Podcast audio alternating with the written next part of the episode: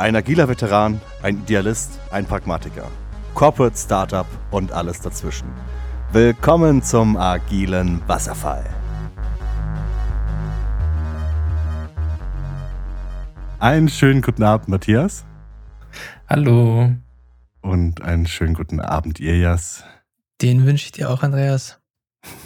freut mich, freut mich, dass wir wieder in dieser Runde zusammensitzen und mehr oder weniger da weitermachen, wo wir letztes Mal aufgehört haben. Weil der Matthias und ich haben ja über die, die schöne, heile Welt des motivierten Freelancers geredet. Wir haben aber auch schon häufiger Geschichten gehört, wo sich das Muster wiederholt. Man holt einen, einen großen Haufen Externe, die bauen etwas, es ist Mist.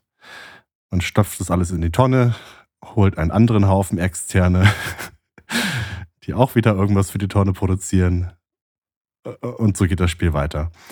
Deswegen hatte ich gehofft, können wir heute mal ein bisschen vielleicht detaillierter darüber reden, wie, ja, wie man denn so, ein, so eine schöne positive Erfahrung mit Externen machen kann, wie man dann halt ein gutes Verhältnis zu seinen Externen bekommt. Und worauf man vielleicht achten sollte, damit es eben nicht so läuft, dass man viel Geld ausgibt für irgendwas, was man am Ende gar nicht benutzt. Bin ich damit alleine oder habt ihr das auch gesehen, dass sowas halt auch schief laufen kann? Ich kann von meiner Seite aus sagen, dass die Erfahrungen, die ich mit externen gemacht habe, prinzipiell ziemlich positiv waren. Also vielleicht liegt das auch ein bisschen an, dem, an der Firma, bei der ich halt eine ganze Weile war, also sieben Jahre bei Auscode24. Wir hatten halt ein bestehendes Produkt. Ja, es war nicht so, dass wir halt irgendwas Neues gebaut haben und da irgendwelche Externe halt ähm, reingeholt haben, die das gemacht haben, sondern bei uns war es ein bestehendes Produkt und dieses Produkt wurde von Inhouse, also von, von hauseigenen Entwicklern programmiert und dann quasi mit der Hilfe und mit dem, mit dem Support von den externen Leuten halt ähm, ja, weiter ausgebaut und verbessert. Und das hat auch gar nichts mit externen, also mit, mit, mit dem Unterschied zwischen externer, äh, externem Developer zu tun oder einer, einer ganzen Agentur, die uns auch teilweise geholfen hat. Und was ich sagen muss, es hat auch vermutlich sehr viel damit zu tun, wie man mit den Menschen umgeht und wie man versucht, sie quasi zu integrieren in das Ganze. Aber das ist meine Erfahrung damit und halt nur bei einem bestehenden Produkt. Aber genau, das ist ein guter Punkt. Vielleicht sollten wir uns erstmal auf, vielleicht sollten wir uns erstmal auf ein bestehendes Produkt konzentrieren, weil das ist ja doch ein deutlicher Unterschied, ob du jetzt grüne Wiese oder schon etwas da hast. Ich glaube, ja, ich glaube auch, dass das einen großen Unterschied macht. Vor allen Dingen, ich denke, Elias, bei euch war es ja wahrscheinlich auch so, dass in dem internen Team schon sehr starke Strukturen vorgeherrscht haben die es dann einfacher gemacht haben, auch neue in dieses Team zu integrieren, was ja, was ja, wenn du noch nichts hast, wesentlich schwieriger ist. Auf jeden Fall war das der Fall, ja. Und was ich sagen muss, und du sprichst halt eben auch was, ähm, was einen wichtigen Punkt an, nämlich, dass es wichtig ist, dass ein paar Leute schon, schon da sind, damit die anderen quasi schon einen guten Start haben. Ja? Und ein ganz wichtiger Punkt ist, ist die Mischung zwischen der Anzahl der, der externen Leute und der internen Leute. Ich glaube, es gibt da einen kleinen Tipping Point, ab dem es quasi dann irgendwie in eine, in eine falsche Richtung geht. Ja? Aber ich glaube, wenn die Mehrzahl der Leute in einem Team intern sind, dann glaube ich, hast du auf jeden Fall eine gute, solide Basis dafür. Wie es dann in, in einem Projekt ist, wo die Anzahl der Externen mehr ist, glaube ich, kannst du ein bisschen mehr davon erzählen, Matthias. Wie gesagt, bei mir war die Erfahrung so, dass wir mehr Interne waren als Externe. Und das war eine sehr, sehr gute Mischung, weil du quasi dann nicht so viel Zeit damit verbracht hast, die Leute zu teachen, coachen und denen die grundlegenden Basissachen zu geben, weil das Ganze schon vorgeherrscht hat. Ja, und dementsprechend konnten sie da einfach einsteigen und damit hast du quasi nur noch in der Storming-Phase begonnen und nicht komplett von Anfang an der, der Teambildungsphase. Gut, das solltest du im Idealfall, wenn du dir externe reinholst, sollte sowieso nicht machen. Also da sollten die so professionell sein, dass sie das, dass sie da irgendwie drüber hinwegsehen können oder sich halt integrieren können. Also ich glaube, äh, ich finde schon für, für einen freien Mitarbeiter ist das eine, ja, ein Soft Skill, die man einfach haben muss, dass man sich in Teams schnell einfinden kann. Abgesehen davon hast du vollkommen recht. Also ich glaube auch, dass die Zusammenarbeit steht und fällt damit, wie gut man externe Mitarbeiter integrieren kann. ich habe selber, selber miterlebt, wie es ist, wenn, wenn man als externer Mitarbeiter nicht so gut integriert wird und da so ein bisschen außen vor bleibt. Das sorgt halt schon dafür, dass man, dass es an Motivation mangelt. Sorgt auch dafür, dass Arbeit nicht so abgeliefert wird, wie sie, wie sie geplant war. Einfach aus dem Grund, weil halt die Kommunikation nicht dieselbe ist und auch die, das Onboarding nicht dasselbe ist. Weil wenn du plötzlich künstliche Barrikaden aufziehst in deinem Team, nur weil du sagst, oh, das ist irgendwie geheim, unsere Secret Source, dann tanzen da immer alle drum rum. Und ich finde, das sorgt dafür, dass du über bestimmte Sachen einfach nicht reden kannst, was zum Schluss für, für schlechtere Software sorgt. Mhm.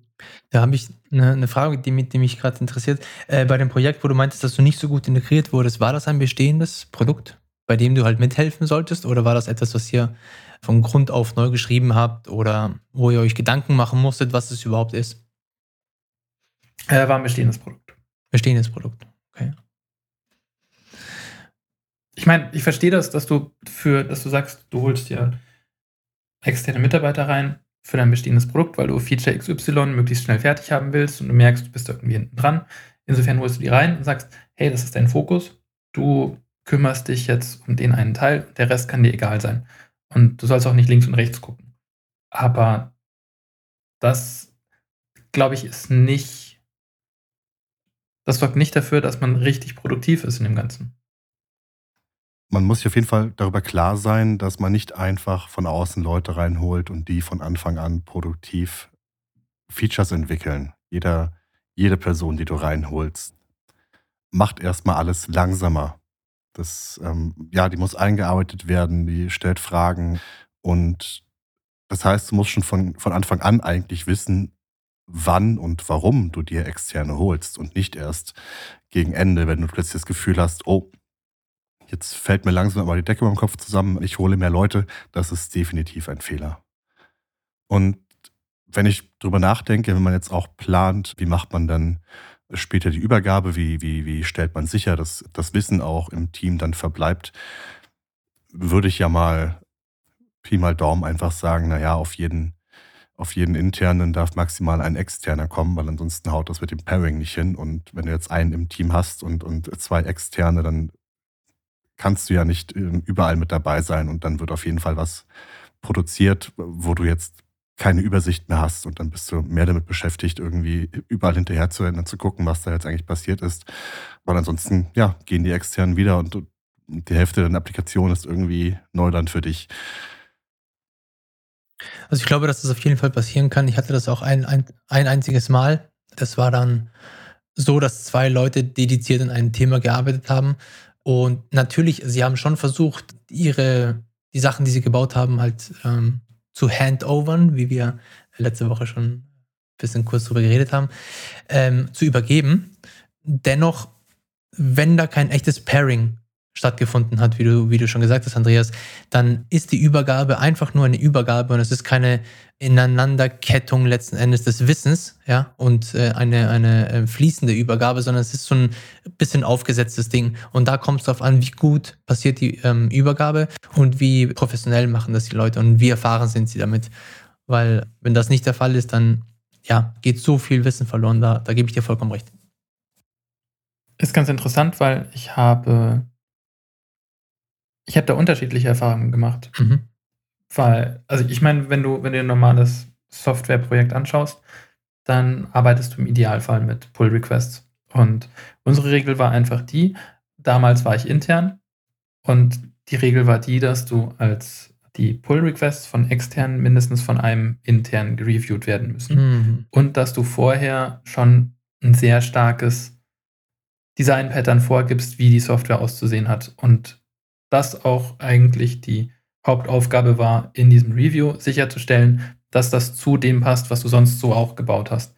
Was es dann einfacher macht zu verstehen und was auch, glaube ich, die Übergabe einfacher macht, wenn du nicht die ganze Zeit gepaart hast, sondern wenn du nur Reviews gemacht hast und zum Schluss eine Übergabe. Mhm. Aber, aber da fängt ja die Problematik schon an.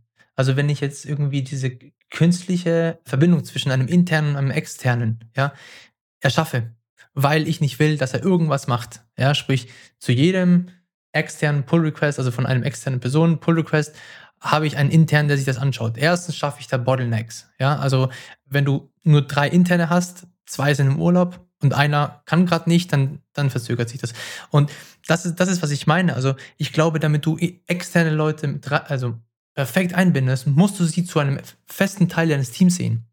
Du darfst nicht differenzieren zwischen extern und intern. Natürlich gibt es da Unterschiede. Natürlich haben die verschiedene Ansätze, wie sie arbeiten, was sie brauchen in der Arbeit. Aber ich glaube, wenn du es perfekt machen willst, musst du den externen als volles Teammitglied sehen. Ihn natürlich onboarden in der ersten Zeit, aber das musst du, wie der Andreas schon gesagt hat, auch bei einem neuen internen, ja. Und erst dann, wenn du wirklich, wenn beide Parteien sagen, ja, jetzt bin ich, jetzt fühle ich mich sicher, und ich fühle mich auch sicher als Interner, dass es verstanden hat, dann let's go for it. Und dann sollte ich meiner Meinung nach nicht mehr unterscheiden. Also ich komme ja auch aus einer Welt der, der, ähm, des Git-Flows, ne, der, der äh, Feature-Branches und Pull-Requests und Code-Reviews. Mittlerweile, und ich weiß nicht, ob wir da jetzt zu weit vom Thema wieder abkommen, bin ich aber vom Gefühl her doch mehr für Pairing, Trunk-Based Development und dieses ganze Pull Request braucht man eigentlich nicht. Das macht vielleicht mehr Sinn in so losen Strukturen und was weiß ich, Open Source Projekten oder sowas. Aber wenn du jetzt in einem Team bist, gibt es bessere Wege, Qualität zu sichern und Wissen zu verteilen.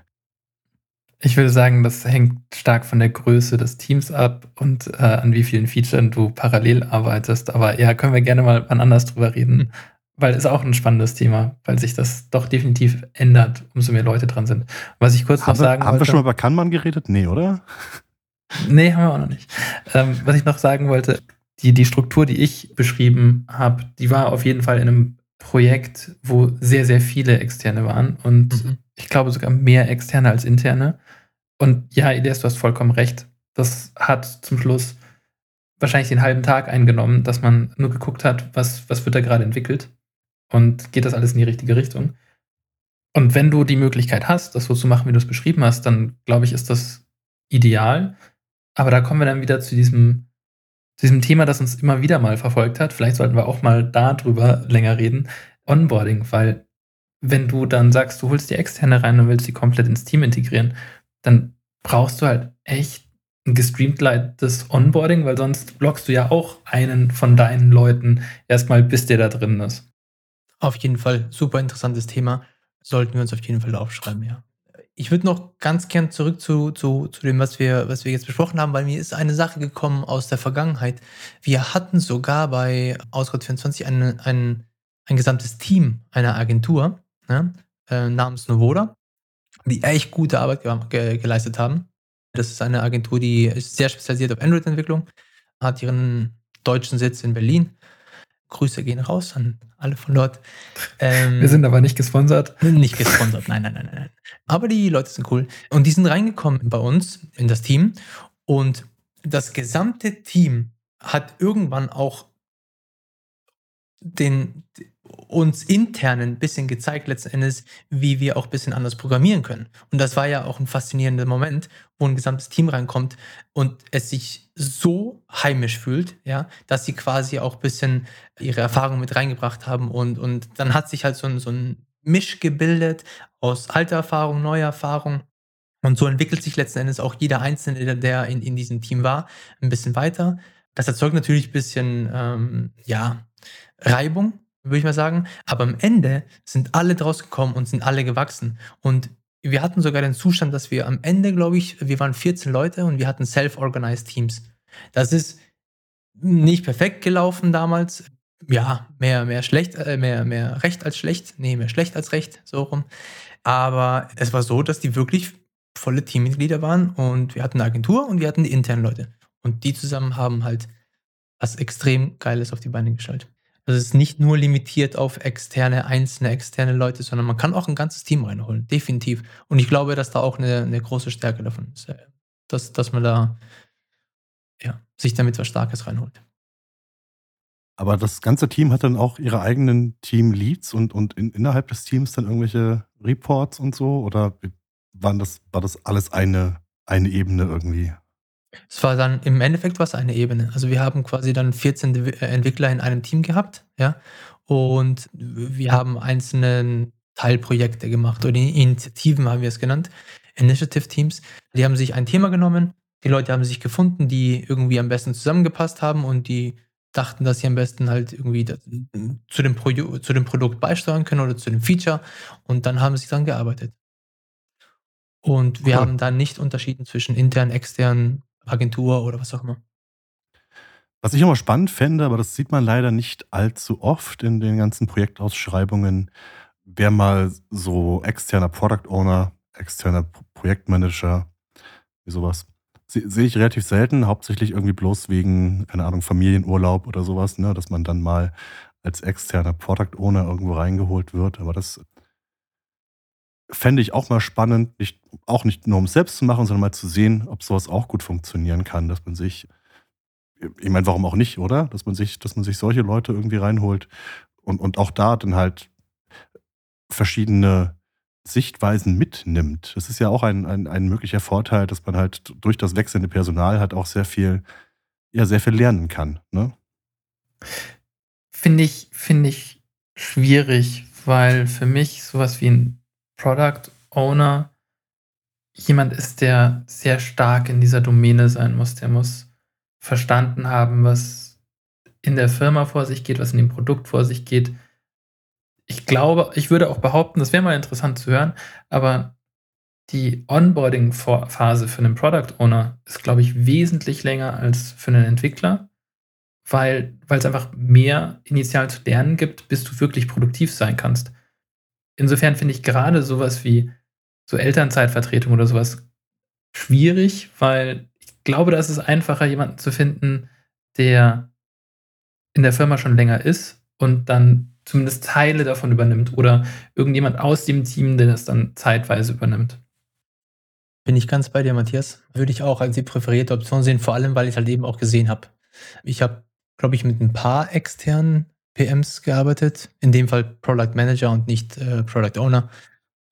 Und jedes Mal sind wir in das Problem gelaufen, dass die, die Verbindung, die der Product Manager mit dem eigentlichen Produkt hatte, nicht so stark war, wie es bei einem internen Product Manager war. Das heißt, die Onboarding-Zeit, ähm, wie du schon erwähnt hast, war extrem lang, ja, weil du musst quasi den, den Markt verstehen. Du musst so viele Sachen halt erstmal analysieren, recherchieren, bevor du wirklich ganz selbstbewusst sagen kannst, okay, ich verstehe den Markt, ich verstehe, wo das Produkt hin, hin will. Ich, ich habe mir eine Vision gebaut, einen, einen, einen, Gedanken, ein Zielbild. Das ist Riesenhaufen Arbeit und ich glaube, nur richtig gute Product Manager schaffen es, als Externe sehr, sehr, sehr, sehr schnell an den Punkt zu kommen, wo sie richtig produktiv und wertvoll für das Team sind. Was ich gesehen habe, war die meiste Zeit, dass die Product Manager es schwierig hatten, vor allem weil auch der Andrang quasi von Stakeholdern extrem hoch war an unser Team. Also alle wollten irgendwie, dass wir irgendwas machen. Und im Endeffekt war es dann so, dass der Product Manager, weil er quasi keine Zeit hatte, sich das Ganze anzuschauen, weil er halt relativ schnell produktiv sein musste, in einem Zustand verfallen ist, wo er quasi nur Anfragen abgewiesen hat oder angenommen hat. Und das ist kein idealer Zustand, den du haben willst als Product Manager. Es war ja nicht mal optimal für die Leute, die drin waren, weil es eben so viel Zeit kostet und das hast du in einem bestehenden Projekt, wo du auch abliefern musst, meistens nicht. Und das ist der kritische Punkt, den ich da sehe. Ja, verstehe ich. Kann ich, kann ich nachvollziehen. Ja. Ich glaube, wenn du es vollumfänglich, wenn du wirklich jemanden suchst, der dich, der sich da um dein Produkt kümmert und sich Gedanken macht, dann ist das, glaube ich, der falsche Weg. Wenn du aber jemanden haben willst, der Tickets schreibt und schaut, dass die Tickets auch brav von links nach rechts wandern, dann kannst du das wahrscheinlich mit einem Freelancer machen. Ja, vermutlich. Aber ist es das, das was du haben möchtest? Ich weiß es nicht. Aber macht sowas nicht der Scrum Master? ich wollte es gerade sagen, Scrum Master wäre eigentlich was, was man extern sehr gut abbilden könnte. Ich glaube sogar, dass das ganz gut funktioniert, weil umso mehr Teams du siehst, umso schneller erkennst du, glaube ich, Probleme. Also jetzt unabhängig davon, dass der nicht, natürlich nicht nach den Tickets schauen sollte, aber ich glaube, ich glaube, dass das sehr, sehr gut funktioniert, wenn du dir extern zumindest begrenzt jemanden reinholst, der der erstmal sagt, okay, ich sehe die und die Probleme und an denen könntet ihr arbeiten und du dann vielleicht jemanden noch intern hast, der das ein bisschen weiter vorantreibt. Du hast was sehr, sehr Schönes gesagt, was ich gut finde, weil je mehr Teams du siehst, umso mehr Probleme hast du quasi aus der Welt geschaffen, umso erfahrener bist du, umso leichter läuft es für dich und umso besser bist du quasi mit der Zeit. Also du reifst als Scrum Master wie ein schöner Wein und nicht wie Milch.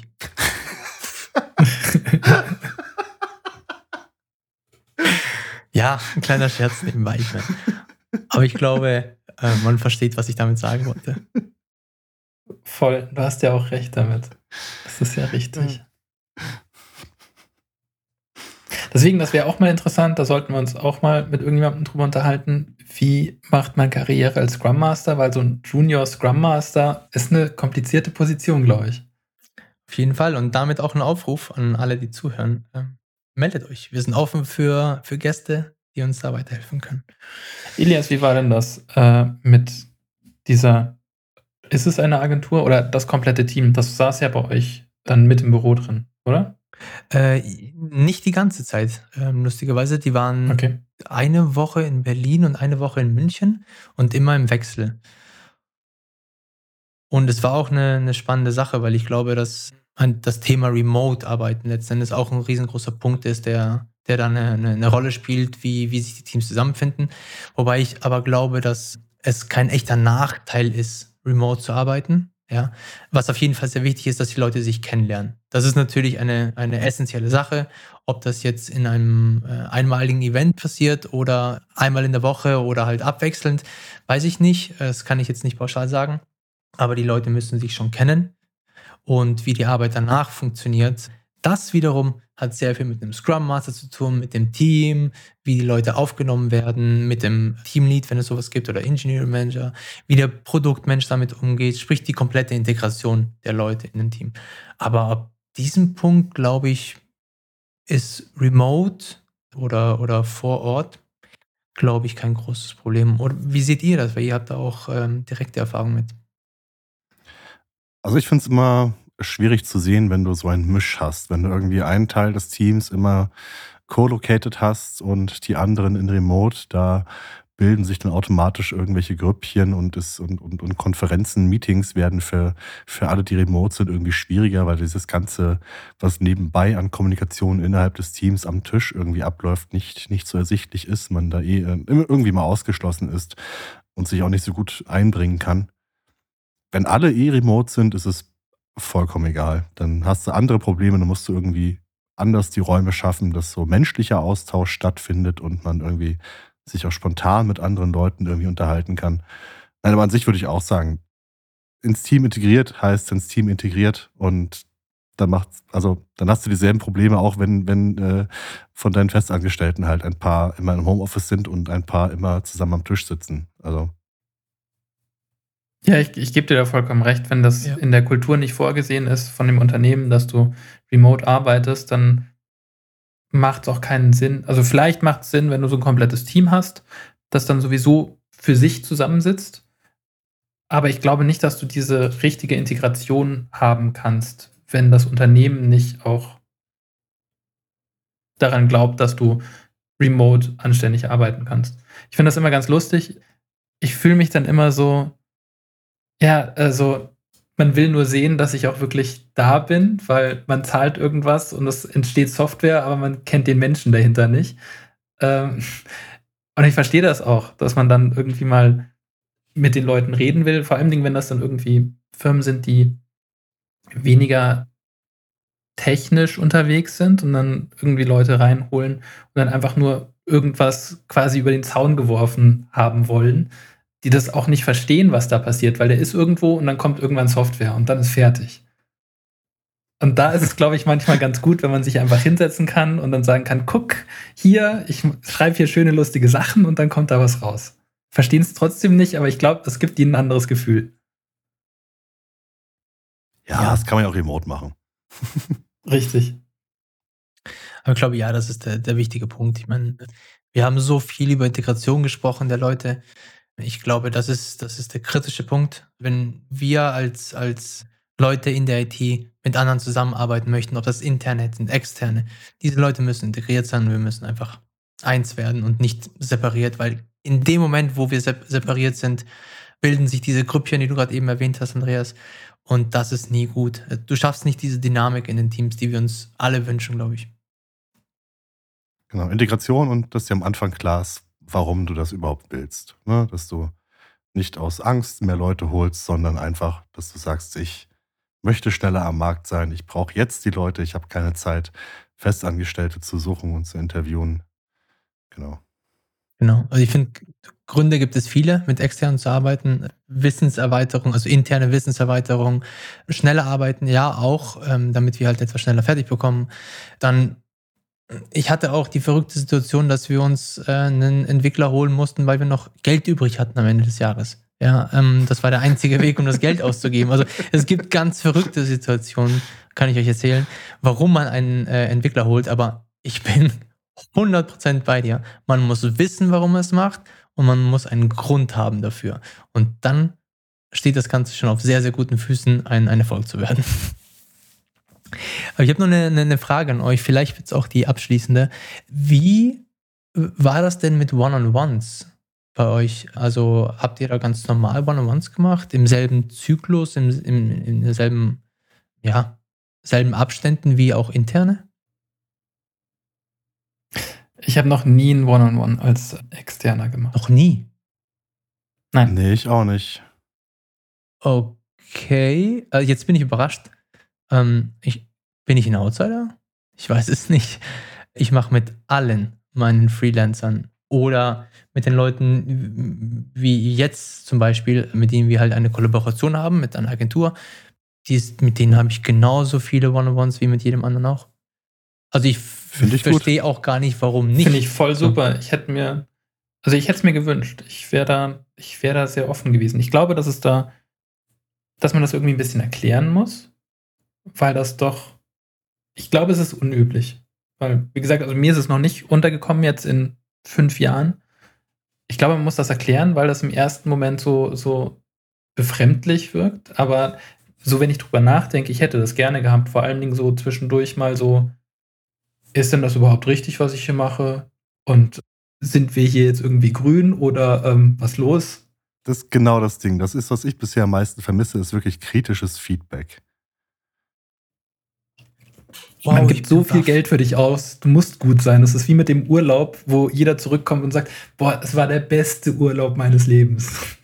Ich bin einfach nur baff, weil die, die Vorteile liegen einfach ganz klar auf der Hand. Ja, ich meine, es ist eine reine Win-Win-Situation für beide Parteien, wenn man One-on-Ones hat.